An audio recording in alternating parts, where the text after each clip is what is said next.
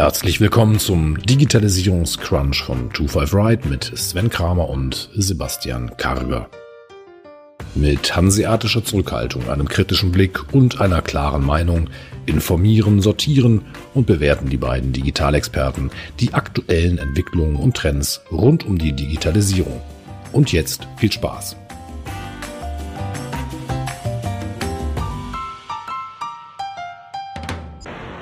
Sebastian, wir haben im letzten Herbst bereits darüber berichtet, dass Amazon ein neues ja, Produkt oder eine neue Funktion halt anbietet, und zwar Amazon Explore. Damals noch in den USA mhm. und ähm, jetzt ist es auch so, dass Amazon ganz offiziell das ganze Thema auch in Deutschland starten will. Ähm, willst du einmal kurz berichten, was Amazon Explore war? Oder besser gesagt auch noch ist, es ist halt keiner dieser Services, die nach zwei Monaten wieder in der Versenkung verschwinden. Bisher nicht. Ähm, und jetzt kommt Amazon Explore halt auch nach Deutschland. Amazon Explore ist eigentlich, kommt primär eigentlich aus dem Reisebereich. Also damit haben sie halt angefangen und gesagt, okay, ich habe Guides, ähm, also Tourguides, ähm, die ich halt über Amazon Explore halt buchen kann und kann halt zu Hause auf dem, auf dem Sofa sitzen und kann mir halt irgendwie die, die Stadt zeigen lassen. Also kann halt einen Guide durch Paris schicken und mir halt die Stadt zeigen lassen. Und da kommt eigentlich Amazon Explore her. Und man kann sich dann ja vorstellen, dass das ja relativ schnell dann auch auf andere Services dann halt überspringt. Ich kann einen Kochkurs zum Beispiel darüber machen. Ich kann dann auch shoppen gehen, damit haben sie ja auch dann angefangen. Also ich habe halt relativ viele Services, die ich dann halt über Explore halt in Anspruch nehmen kann, halt vom Tourguide bis hin halt zum Handel. Ich glaube sogar, dass beim Tourguide, da kam das ganze Thema her, dass Expedia das, glaube ich, sogar damals äh, entwickelt hat, dass du halt so Virtual Tourism hast, dass du virtuell mit einem Reiseführer dir halt eine andere Stadt angucken kannst. Und ja, jetzt machen sie das auch ganz für den Handel. Ja, also äh, du, du fährst ja in eine Stadt um halt irgendwie die Stadt kennenzulernen. Und ich weiß halt nicht, ob du das halt mit so einem Tourguide, der halt virtuell ist, ob du das halt wirklich kannst. Deswegen stelle ich es halt wirklich mal in Frage, ob das im Reisebereich so sinnvoll ist. Natürlich kann ich, also vielleicht auch als Vorbereitung auf eine Reise, das kann ich mir vielleicht vorstellen. Aber ich glaube, es ersetzt es nicht unbedingt den Besuch einer Stadt oder ähm, irgendwie die Tour vor Ort. Es ist halt schwer. Im Handel sehe ich da schon mehr Vorteile. Also ich, da, habe, da, da, da scheue ich ja eventuell sogar dieses Erlebnis, was ich eventuell vor Ort habe. Und da kann ich mir es halt super vorstellen, dass ich dann halt auch sagen kann, ich ähm, habe dann einen lokalen Händler und dieser lokale Händler kann mich halt virtuell durch seinen Laden durchführen, ja. kann mir halt seine Produkte zeigen, mhm. kann halt diese Beratung, die ja im E-Commerce noch ein bisschen kurz kommt, zumindest bei, bei vielen noch ein bisschen kurz kommt, kann ich da halt in Anspruch nehmen und ähm, kann halt auch diese, diese ähm, ja, Expertise, die lokal vorhanden ist, dann auch tatsächlich nutzen. Definitiv. Und Sie greifen damit natürlich ein großes Thema auf, das nicht nur in Asien, sondern auch äh, im Westen halt sehr stark wird, ist einfach dieses Live-Shopping. Ne? Also Live-Shopping, das halt immer mehr nachgefragt wird, wird durch Amazon Explorer in dem Moment ja auch mit bedient. Und zwar dann durch stationäre Händler. Wobei es ist, glaube ich, so geplant, dass es eher One-to-One -one ist. Ne? Also noch haben sie da nicht einen Anspruch zu sagen, ich mache es halt Live-Shopping und ja, vielleicht mal in einer kleineren Gruppe. Ne? Also dass ich halt sagen kann, ich gehe irgendwie mit Freunden jetzt mal shoppen und dann kann ich mir die Produkte zeigen lassen. Hat so ein bisschen was von einer Tupperparty. Aber dass ich es halt irgendwie auch unter eine größere Audience dort habe und ich denen meine Produkte vorstelle. Ich weiß nicht, ob das so geplant ist. Und das sehe ich halt auch noch weiterhin kritisch. Also wir hatten ja schon mal darüber gesprochen und ich habe damals schon gesagt, ich empfinde es als kritisch, dass ich eigentlich nicht die Mengen durchschleusen kann. Mhm, also wenn ja. ich jetzt halt mal sage, ich bin ein stationärer Einzelhändler und vielleicht jetzt nicht eine kleine Boutique, sondern schon ein wenig mhm. größer, mhm. dann ist es natürlich schwer, da jetzt irgendwie am Tag 200 Leute durchzuziehen. Ja, ja, das glaube ich auch. Also ich sehe hier ist vor allem für die kleinen äh, Unternehmen, also wirklich, wie du auch sagst, so eine Boutique, die halt dann ähm, sich die Zeit nehmen kann für einen Kunden, mit dem halt gemeinsam sich das Sortiment anschauen kann, halt beraten kann. Das ist wirklich für so eine kleine Boutique, die vielleicht sonst nicht die Reichweite hat, wahrscheinlich sehr, sehr interessant. Größere Anbieter, sagen wir Galeria Karstadt Kaufhof, wenn sie mal die nächste Finanzspritze bekommen, sollten halt sowas komplett selber aufbauen. Die sollten jetzt nicht irgendwie auf die Idee kommen, sowas irgendwie über Amazon anzubieten. Ja, aber auch selbst dann ist ja die Frage, können sie darüber also kriegen sie die Massen darüber bewältigt. Jetzt müssen wir halt post-Corona da nicht irgendwie, also es ist kein einziger Vertriebskanal, sondern es ist höchstens eine Ergänzung, aber also da stelle ich mir das auf, auf einer großen Fläche stelle ich mir das schwer vor. Ja, wahrscheinlich gibt es dann nachher diese, diese Kombination eigentlich zwischen diesem QVC und ähm, so, so, so ein personalisiertes Shopping. Also dass ich halt sage, okay, jetzt mache ich halt heute, stelle ich neue Jacken vor irgendwie mhm. und ähm, mache das dann halt in diesem Live-Shopping-Format, aber dann halt für eine größere Zahl von Menschen, wo ich dann halt wieder interaktiv eben auf diese Leute eingehen kann. Genau, oder es ist halt einfach nur ein Teil des Kanalmixes irgendwie. Ich habe halt einen Kunden, der mich regelmäßig auf der Fläche besucht und jetzt ist der aber mal gerade verhindert oder hat gerade abends noch mal eine Frage, dass dann halt sowas zum Tragen mhm, kommt. Ja. Das kann ich mir super vorstellen. Aber wie gesagt, es ist halt nicht so komplett ersetzend. Aber gerade auch so welche, überleg mal, so Louis Vuitton oder so Hermes. Also ähm, so welche Unternehmen, die sich dann auch für ihre Kunden ordentlich Zeit nehmen, wo es sich nachher dann auch lohnt bei den Produkten? Ja, definitiv. Also dann sind wir auch im Bereich der Boutiquen wieder. Da funktioniert es, glaube ich. Wobei die, klar, ich, ich würde mal unterstellen, also zum einen werden die den Anspruch haben, trotzdem die Leute irgendwie in das Geschäft reinzubekommen. Ja, ja, ja. Und, und dann weiß ich halt nicht, ob die mit so einer Amazon-Lösung zufrieden sind. Also nein, nein, die sollten sie wahrscheinlich am besten auch ja. nicht, sondern sollten selber machen. Ja. Ich finde, was nochmal ganz interessant dabei ist, ist, dass die ganze Transaktion dahinter läuft nachher dann über Amazon. Also äh, ich gucke mir bei diesem Live-Shopping bei Amazon Explore, schaue ich mir dann halt etwas im Geschäft an und sage, okay, das mhm. möchte ich kaufen. Und die gesamte Transaktion und ähm, auch die Bezahlung und so weiter läuft dann über Amazon selber ab. Mhm. Ja, definitiv. Also du, du, du kriegst halt einfach komplementäre Services noch drumherum gebaut, wo natürlich erstmal primär Amazon von partizipiert. Und wo ich es halt noch ganz interessant finde, ist halt so bei Etsy oder ähnlichen Plattformen. Also Amazon ist da ja auch mit dabei. Ähm, da, wo ich halt wo, wo ich handgemachte Produkte habe, die auch ein bisschen beratungsintensiv sind und wo es dann auch nicht so auf die Wirtschaftlichkeit drauf ankommt. Also da finde ich es halt auch super interessant, wenn ich es halt stelle Produkte her, verkaufe die bei Etsy, dann finde ich es halt super interessant, die dann halt auch über so eine ja. darüber vorzustellen oder ähm, halt da durchzuführen durch mein Sortiment. Weil ob ich da jetzt am Abend nochmal fünf Minuten oder zehn Minuten investiere, das ist dann ja, ja, ja. Vielleicht nochmal spannend dazu zu wissen ist, dass dieses gesamte Thema Amazon Explore wurde von Amazon bereits ins Leben gerufen, bevor es zur Corona-Pandemie kam. Das heißt, das ist jetzt irgendwie auch nicht so ein Thema gewesen, dass man gesagt hat, okay, weil die Leute jetzt nicht stationär einkaufen können, wollen wir genau diese Kunden abgreifen, sondern mhm. diese Idee, die gab es schon vorher. Und wir waren auch sehr beeindruckt von, äh, von der Webseite und wie professionell das gesamte Thema aufgezogen wurde von Amazon. Also man hatte schon im Herbst das Gefühl gehabt, das Thema hat eine gewisse Langlebigkeit, da will man verstärkt draufgehen. Es wirkte schon sehr professionell und das jetzt auch dieser nächste Schritt, dass man auch in Deutschland aktiv auf Suche nach Händlern ist, die dort mitmachen wollen, ähm, das ist schon ein gutes Zeichen. Ja, also man kommt halt immer mehr dahin, dass halt etwas immer mehr kuratiert wird, man, dass es immer mehr diesen Live-Charakter haben wird, ist, dass es mehr mehr Video auch ähm, haben wird. Ähm, so ist es dann ja bei, bei Explorer auch. Und da ist Amazon ja auch sowieso relativ weit vorne, ne? Mit ihren Influencer-Programmen, die sie haben, ja. wollen sie halt genau in dieses Segment halt rein. Und das macht Asien uns ja schon seit einiger Zeit vor. Das ist ja schon, das ist ja schon kein Hype mehr. Das ist ja, das ist ja Alltag in Asien, dass dort halt etwas live dann halt geshoppt wird. Und deswegen, das entwickelt sich halt immer weiter so in diese Richtung. Und ähnliches sehen wir jetzt auch wieder bei Google. Stimmt, die wollen auch viel stärker wieder kleinere und mittlere Unternehmen halt irgendwie unterstützen und ja. ähm, mit ihnen gemeinsam halt wachsen. Ähm, es gab ja diese Entwicklerkonferenz von Google, die äh, jedes Jahr stattfindet, die Googles I.O. Developer Konferenz und dort wurde nochmal kommuniziert, dass man die Partnerschaft mit Shopify jetzt noch viel stärker ausleben möchte und ähm, Shopify dazu muss man sagen, vielleicht wirst du gleich mal erklären, was sie genau vorhaben, aber Shopify selber hat 1,7 Millionen Händler und die jetzt noch stärker mit Google zu verbinden, das ist natürlich ziemlich interessant für, ja, für alle drei eigentlich. Für, für Google ist es spannend, für Shopify und für die Händler. Ja, Shopify hat das ja schon seit einiger Zeit. Also die ähm, suchen sich ja große Kooperationspartner ja, raus, stimmt. mit denen sie halt zusammenarbeiten können, um halt einfach mehr Traffic auf ihre Systeme zu bekommen. Ziemlich smart eigentlich. Also mit Facebook, TikTok, Walmart, also Walmart auch so. Das ist ja. sehr, sehr interessant. Pinterest. Ja, ja. Also ist ja eigentlich eine Inspirationsplattform und wenn ich ja mich halt für ein Produkt interessiere, dann gelange ich halt zu einem entsprechenden Shop auch.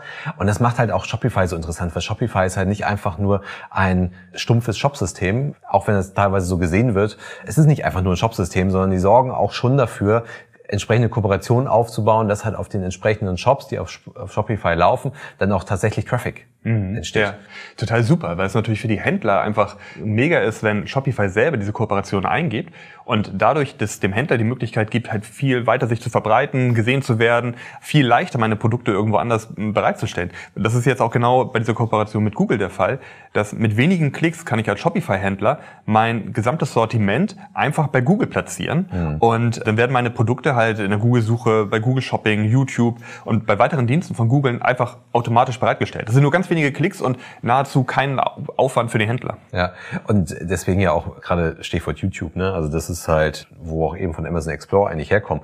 Also das wird halt super interessant, ne? Wenn ich dann halt, ähm, wir haben uns sowieso schon gefragt, ne? wenn die Produkte auf YouTube verteckt werden und ich dann halt irgendwo mhm. hinspringe, also noch springe ich irgendwo hin Aber irgendwann kommt auch die Bestellstrecke Ja. bei, bei Google. Und klar, wenn sie dann halt eine Kooperation dort mit Shopify haben, gut, was sie daraus machen, mal abwarten, aber Ja, genau. Was ganz interessant bei der Kooperation noch ist, das Ganze läuft unter diesen Free Listings. Das ähm, hat Google vor einem Jahr eingeführt, dass halt, wenn ich meine Produkte bei Google ähm, platziere, dass ich dafür keine Gebühren bezahlen muss. Und vor einem Jahr haben sie es in den USA gemacht und jetzt in Shopify wollen sie das ganze Thema nochmal ausweiten und wollen damit halt erheblich attraktiver werden für die Händler, damit sie ihre Produkte bei äh, Google mit bereitstellen. Gleichzeitig ist es natürlich interessant für die Nutzer, weil die die Produkte über die Google-Suche finden. Und Google hofft dadurch natürlich sein Google Ads noch weiter nach vorne zu bringen. In den USA hat es damals dazu geführt, dass ähm, die einen Anstieg von 80 Prozent der Händler hatten, nur durch dieses Free Listing. Mhm. Ja, und das sind dann halt so Mechanismen, die natürlich auch gerade in dieser Corona-Zeit ziemlich stark wirken, weil natürlich jeder, der stationär unterwegs ist, dann natürlich zu Shopify gegangen ist, weil ich mit Shopify relativ einfach einen Shop aufbauen kann. Ja, das richtig. Ist, ist, also, also A, brauche ich nicht die große Expertise im Shop-Tech-Bereich, dass ich halt mir irgendwie ein Shopsystem, welches nehme ich, Investment stemmen ähm, und so weiter, das, das habe ich bei Shopify nicht. Und dann ist es halt gerade in der Corona-Zeit relativ schnell gemacht. Und das zeigt sich dann halt auch in den Zahlen momentan. Ist nicht unbedingt von, von Shopify, die Zahlen kenne ich nicht, wobei die, glaube ich, im letzten Jahr sehr, sehr gut gewesen Die waren sein sehr müssen. gut, ja. Aber äh, gerade halt das GAFA oder GAFAM, ähm, die haben ja jetzt auch in letzter Zeit wieder Zahlen veröffentlicht die letzten Quartalzahlen. Und da sieht man halt auch genau diese diese Effekte ne? Und was du eben gesagt hattest mit den 80 Prozent genau das lässt sich ja dann wieder in diesen in diesen Zahlen halt auch widerspiegeln dass halt dieses GAFA also Google Amazon Facebook Apple oder GAFAM mit Microsoft dann zusammen einfach enorm profitiert Absolut, da gebe ich dir absolut recht. Die Quartalzahlen, die du angesprochen hast, ich habe es gesehen bei Google, also den meisten Umsatz, das sind knapp 32 Milliarden Dollar, macht Google immer noch mit Anzeigen in seinen Suchmaschinen und hat damit einen Marktanteil von 89 Prozent weltweit, also großer Abstand vor den Wettbewerbern. Ja. Also das ist natürlich äh, beeindruckend. Ich habe natürlich auf diese Quartalzahlen so ein bisschen zwiegespalten geguckt. Auf der einen Seite sind die, sind die super beeindruckend, weil egal, alle durch die Bank eigentlich sehr, sehr gute Zahlen, wenn nicht sogar Rekordzahlen haben. Jetzt haben wir uns ja auch gerade bei Facebook zum Beispiel schon in letzter Zeit recht kritisch immer über diese Zahlen geäußert, weil sie ja wirklich den, den überwiegenden Anteil wirklich nur über Werbeerlöse halt realisiert bekommen. Mal sehen, wie lange noch jetzt. Ja, mal sehen, wie lange noch. Haben wir ja auch in den letzten Folgen schon häufig drüber gesprochen. Aber natürlich ist halt dieses Quartal, über, man muss dazu sagen, das Quartal oder das Geschäftsjahrquartal läuft halt nicht parallel zum, zum Kalenderquartal bei den großen ähm, Tech-Unternehmen in den USA. Die Frage ist halt, inwieweit man das vergleichen kann. Also zum einen kann ich natürlich ein Q2 2021 nicht unbedingt mit einem Q2 2020 vergleichen. Dass ich da halt deutlich wachse im Quartalsvergleich ist ziemlich klar, weil äh, wenn ich, wir müssen uns nur mal Apple anschauen, da ist halt Teile des Q2 2020 lagen noch außerhalb von Corona, aber trotzdem Apple war einer der ersten, die halt flächendeckend die Stores geschlossen haben und das heißt natürlich haben die gerade zu Beginn der Zeit, wo auch viele ihr Geld ist zusammengehalten haben, keiner wusste, wie es wirklich weitergeht. Die haben auch massiv gelitten in den Umsatzzahlen. Deswegen ist der Ver- Quartalsvergleich, der hinkt ein bisschen. Also das, das kann ich nicht wirklich vergleichen. Und dann muss man sagen, wie wir eben festgestellt haben, irgendwie im Corona-Jahr ist alles, was digital ist und nicht gewachsen ist, also irgendwas fundamental falsch gemacht. Absolut. Das, das zeigt sich auch in den Zahlen von Microsoft. Also Microsoft Teams natürlich, was als Produkt extrem stark genutzt wird, als Teil vom Office-Paket. Dann Azure, Cloud-Geschäft von Ja. Microsoft, extrem gestiegen, eben auch durch die Pandemie. Und ich glaube, also die Zahlen waren beeindruckend, wenn es auch schwierig ist, sie zu vergleichen. Und die Börse selber war gar nicht so groß überrascht. Denn natürlich waren diese Erfolge irgendwie auch eingepreist. Also man hat damit eben auch gerechnet. Ja, äh, definitiv.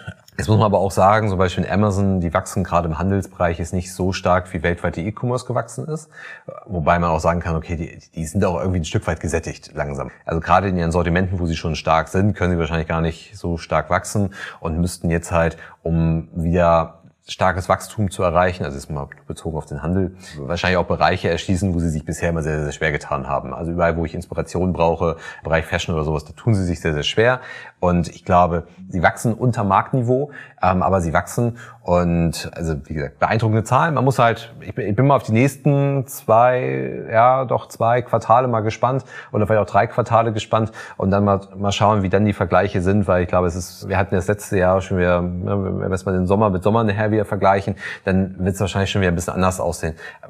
Aber klar, trotzdem ist es ein, Wachstum und man muss ja sagen, gerade Unternehmen wie Apple, die halt auch massiv vom Rohstoffmarkt abhängig sind, die leiden auch schon seit einiger Zeit unter der Halbleiter in Anführungszeichen Krise, wobei da kommt auch der eigene Chipsatz ja, zum, zum Tragen. Oder? Aber sie haben halt diese Zahlen gemacht, trotz diesen Rohstoffkrisen, ja. von denen ja auch Google ein Stück weit irgendwie abhängig ist. Jetzt haben sie zwar kein eigenes Hardware-Produkt, aber wenn halt aufgrund der Halbleiterkrise weniger Smartphones im Markt kommen würden, ähm, dann habe ich auch weniger Android-Systeme oder Smartphones mit Android wiederum verkauft. Das heißt, die trifft es letztendlich auch. Und dazu gerade im, ja, im Cloud-Geschäft ist es auch so gewesen, da hatten wir auch halt ein, zwei größere Herausforderungen mit den Rechenzentren, die abgebrannt sind, gerade in Belgien, was halt auch dazu geführt hat, dass die auch nicht die Serverinfrastruktur am Markt bekommen haben, die sie hätten gebraucht, um halt entsprechend wachsen zu können. Also das heißt, auch die haben einfach mit, mit, mit die haben Probleme, die haben Herausforderungen, die sie stemmen müssen, aber das, das haben sie angenommen und das haben sie geschafft. Und bei Apple kommt es dann halt wieder so ein Tragen, dass äh, sie sich halt immer mehr unabhängig machen mhm. von anderen Industrien, von ja. anderen Unternehmen,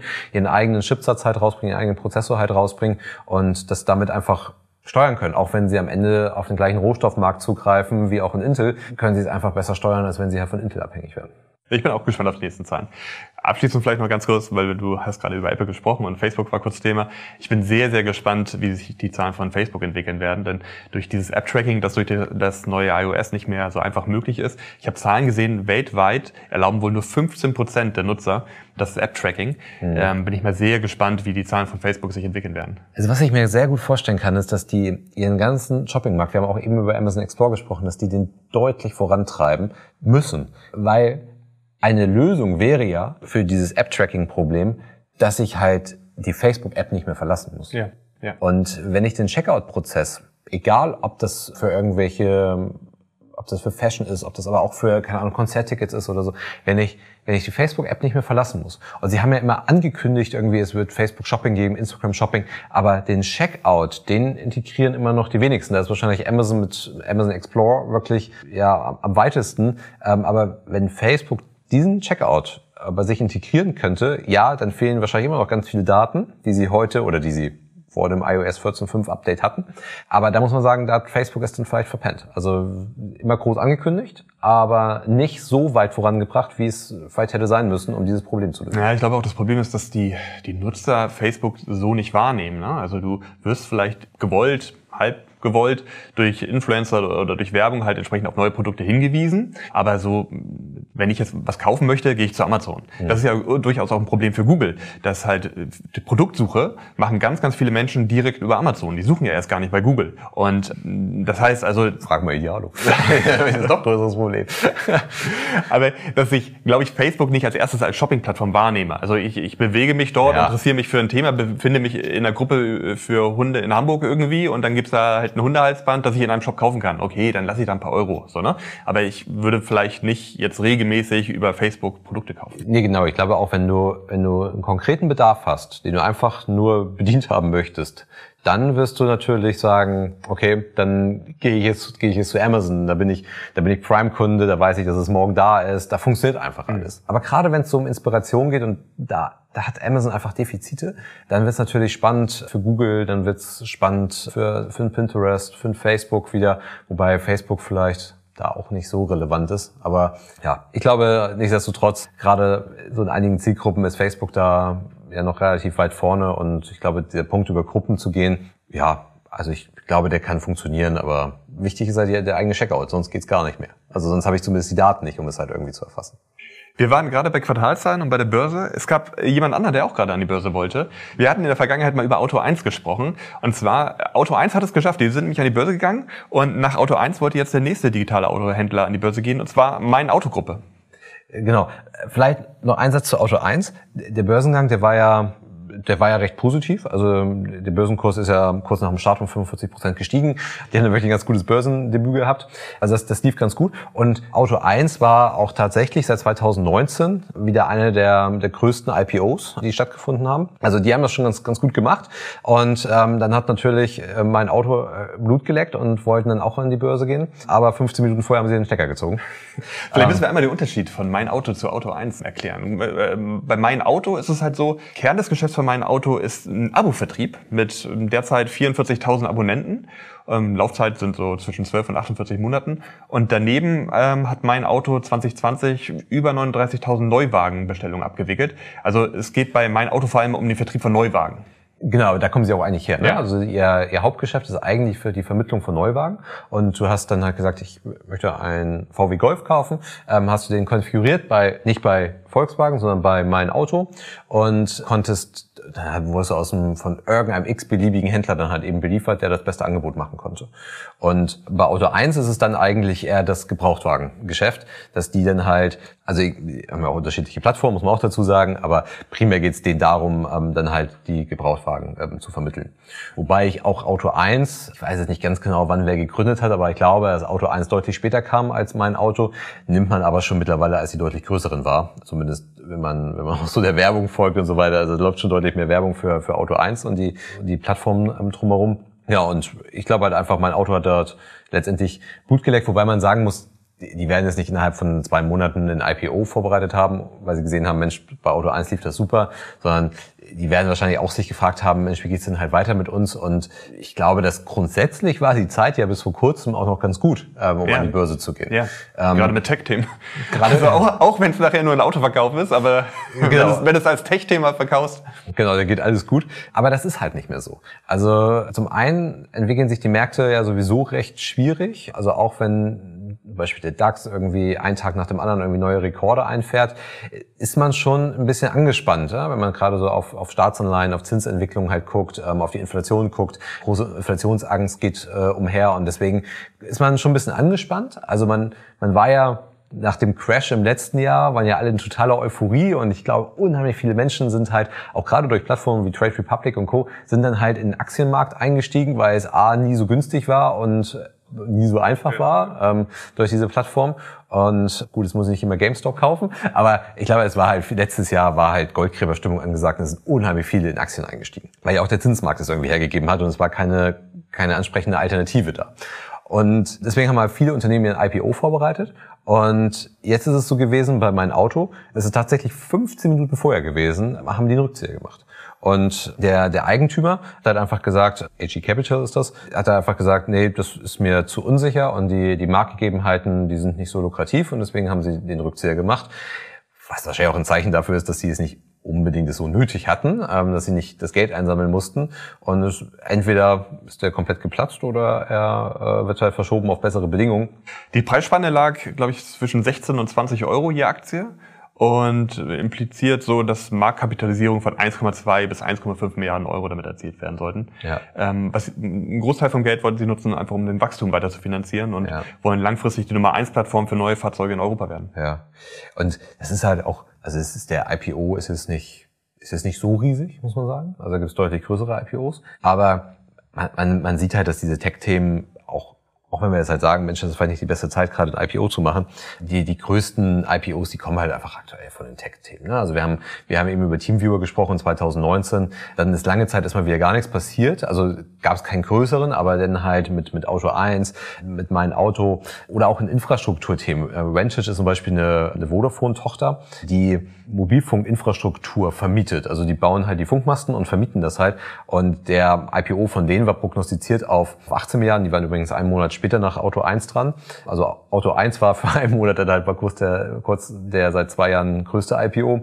Ähm, haben es dann nachher mit, mit 12 Milliarden geschafft. Also die sind da halt, also die Digitalunternehmen sind da schon in großen, äh, haben da schon große IPOs. Und äh, Ventures hat jetzt auch, ich weiß nicht, ob sie mittlerweile sogar schon im MDAX sind oder eventuell demnächst aufgenommen werden. Also das ist schon, ist schon beeindruckend, aber es passiert halt alles stark im digitalen Umfeld ne? oder mhm. in der erforderlichen Infrastruktur dafür. Gleichzeitig werden andere Unternehmen verkauft. Für vier Milliarden in Bar hatten wir gelesen. Ähm, ja, zwei, zwei alte, äh, zwei alte Hasen. Äh, zwei, genau, zwei alte Hasen. Internetpioniere eigentlich. Yahoo und AOL wurden von Verizon verkauft. Ja, tot geglaubt, ihr leben länger. Also ich wusste gar nicht, dass es AOL überhaupt noch gibt. Nee, AOL habe ich auch ewig nicht mehr gehört. Also das ist, das ich weiß gar nicht, heißt das auch noch AOL Platz 1 in, in Hamburg? Gibt's die, heißt die Straße noch so? fragen sich die Kinder irgendwann, was AOL war. Ja, berechtigt. Also, also ich frage mich ja schon, also ich, ich ich frage mich ernsthaft, was haben die damals überhaupt gemacht? Also was war eigentlich deren, deren Kernleistung damals? Aber AOL war jetzt jüngst im, Besitz von Verizon, ähm, zusammen mit Yahoo. Und Verizon ähm, wollte auch ähm, AOL und Yahoo ähm, zusammenführen. Und man muss ja sagen, dass bei Yahoo, ja, also das auch nicht mehr so rosig aus in letzter Zeit. Also ich glaube, das Letzte, was man von denen gehört hat, war irgendwie der große Datenskandal, ähm, den die hatten. Und auch da muss man sich fragen, was machen die eigentlich? Also was ist deren Geschäft noch? Also ich hatte jetzt vor kurzem noch mal gelesen, dass die irgendwie 1,3 Milliarden Dollar Umsatz machen, was wahrscheinlich weit weg ist von dem, was sie mal gemacht haben. Aber ich frage mich ernsthaft, wo das herkommt. Also wo kommt dieser Umsatz noch her? Also es ist zumindest kein, kein Service, der irgendwie ja, super prominent ist. Also ich glaube, es gibt noch viele, die noch das, das E-Mail-Postfach irgendwie haben bei Yahoo. Ja, ja, genau.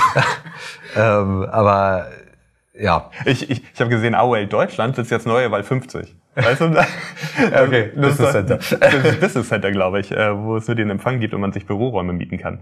Ja, ich, also vielleicht muss man dazu sagen, Verizon selber hatte Yahoo und AOL zusammen übernommen, zusammen auch mit einer Reihe von, von anderen Diensten, die sie gebündelt haben und so als ja, Mediendienstleister nutzen wollten für, für ähm, ihr Mobilfunkgeschäft. Also mhm. sie wollten neben ihrem Mobilfunkgeschäft, in das sie sich jetzt auch wieder stärker ähm, einbringen wollen, wo sie auch stärker investieren wollen und auch 5G weiter ausbauen wollen, wollten sie halt auch entsprechende Dienste anbieten. Und da hatten sie so ein bisschen die Hoffnung, dass sie halt mit den alten Hasen AOL und Yahoo dort, dort einfach Inhalte liefern und eben auch diese Namen nutzen können. Verizon hat 2015 damals 4 Milliarden bezahlt für AOL und 2017 4,5 Milliarden für Yahoo. Wenig übrig geblieben von dem ganzen Thema. Man hatte sich damals ganz groß auf die Fahne geschrieben, man wollte damit Google und Facebook angreifen, aber wie du selber sagtest, da war nie was. Also, das, ist, das ist AOL überhaupt noch gibt. Ne? Also man, verbringt, man bringt dann ja auch immer mit AOL noch ganz viele andere Namen wieder in Verbindung, die, die man schon ewig nicht mehr gehört hat. ICQ zum Beispiel. Also Stimmt, aber einige, über die haben wir vor kurzem gesprochen. Genau, also einige wenige kennen den Dienst vielleicht noch, die wurden dann ja an, ach, ich weiß es gar nicht, Mail.ru. Also, ja, das war ähm, Mail.ru. Genau. So, oder auch Winamp. Ja. Gehör, gehörte auch zu AOL, haben sie dann auch verkauft. Also da kommen ganz, ganz viele alte Namen irgendwie zusammen. Aber ja, also viel Geld übrig geblieben ist es nicht. Und wie gesagt, mich wundert es auch, dass sie, dass sie, also auch fünf Milliarden noch. Also ich hätte jetzt nicht gedacht, dass da für die Unternehmen werden noch fünf Milliarden gezahlt. Aber ähm, unter anderem gehört zum Beispiel, also da sind ja einige Mediennamen waren unter diesem großen Namen mit dabei. Ich glaube, also TechCrunch zum Beispiel gehört auch mit dazu. Gehört hin, oder? Ja, jetzt, jetzt ja, nicht mehr, äh, wurde ja, verkauft. Ja. Genau. AOL Yahoo wurden jetzt von Apollo Global Management ähm, gekauft. Auch wenn man sich mal das Portfolio von denen anschaut, die haben so einige größere interessante Beteiligung dabei, also zum Beispiel die Norwegian Cruise Line ist mit dabei äh, oder auch Tech Data ist äh, mit dabei, also eine der, der größeren Distributoren für, ähm, für Hardware. Aber die haben zum Beispiel auch in die Oldenburgische Landesbank äh, investiert und halten da Beteiligung dran. Also das ist also ich, ich weiß es nicht. Ich, ich weiß wirklich nicht, was die damit vorhaben. Also was deren Plan ist. Vielleicht haben sie es mal auf irgendeiner Bilanzpressekonferenz mal gesagt, was deren Plan ist äh, mit diesen Unternehmen. Ich hatte, ich hatte gelesen, sie haben sich unglaublich gefreut und ähm, sagten, das sind zwei große Namen. Sie finden das super. Sie haben sehen da große Potenziale drin und mhm. wir sind mal gespannt. Vielleicht baut der Museum. Also wir sind mal gespannt, wo die wieder auftauchen. Ja, also was Apollo dort mit, mit AOL und Yahoo anfangen möchte, wir bleiben wie an vielen Themen da mal dran und beobachten das mal, was da passiert. Ähm, aber ich kann mir bei besten irgendwie nicht vorstellen, was die damit wirklich wollen und wie die damit auch nochmal irgendwie die, die 5 Milliarden rechtfertigen wollen. Aber ja, ähm, ich glaube, wir hatten heute ein paar finanzlastige Themen, aber war auch, glaube ich, mal ganz interessant. Jetzt auch nicht so tief eingestiegen, aber mal so ein bisschen den Überblick ähm, zu bekommen. Und ich würde sagen, wie immer hier an dieser Stelle auch der Hinweis auf unsere Gruppen bei Facebook und bei LinkedIn. Lasst uns gerne weiter dort ähm, diskutieren zu den Themen. Und dann würde ich sagen, ähm, bis zum nächsten Mal. Ja, bis zum nächsten Mal. Tschüss, tschüss. Der Digitalisierungscrunch ist eine Produktion von 25 Ride. Die Herren Karger und Kramer sind Gründer des erfolgreichen Beratungsunternehmens Liquam, aus dem 2020 die 25R Digital GmbH entsprang. 25 Ride Digital steht für Veränderung und Digitalisierung. Wir liefern Inspiration, Impulse, Wissen und Austausch für die Themen von morgen. Wir berichten über Trends und Entwicklungen und schaffen damit eine Bereitschaft für anstehende Veränderungen. Wir wollen Aufmerksamkeit für die Themen von morgen schaffen, befähigen und gemeinsam die digitale Transformation in der Gesellschaft vorantreiben. Lerne uns kennen unter 25r-digital.com.